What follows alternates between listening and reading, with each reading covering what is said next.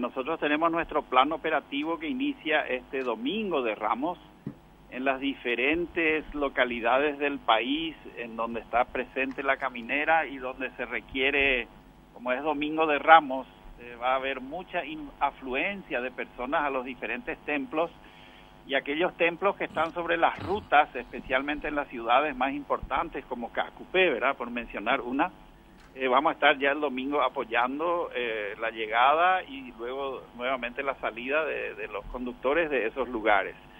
Y luego a partir del martes, en que comienza el operativo Semana Santa en sí, eh, vamos a estar monitoreando principalmente el tránsito de salida y también, por supuesto, la conducta de los que manejan.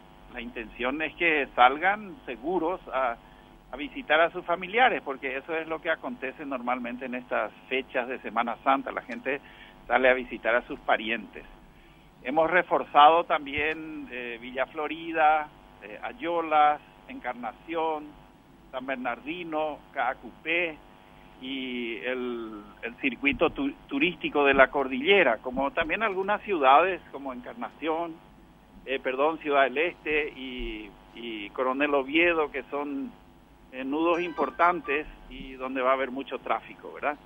Vamos a estar principalmente colaborando con la circulación pero también vamos a estar controlando, especialmente por la noche, en esas ciudades mencionadas con mucho énfasis, el tema de alcoholizados, vamos a también controlar velocidad con nuestros radares y vamos a estar atentos a cualquier circunstancia eh, que se pueda presentar, ¿verdad? El año pasado sobre ruta prácticamente no tuvimos accidentes de tránsito.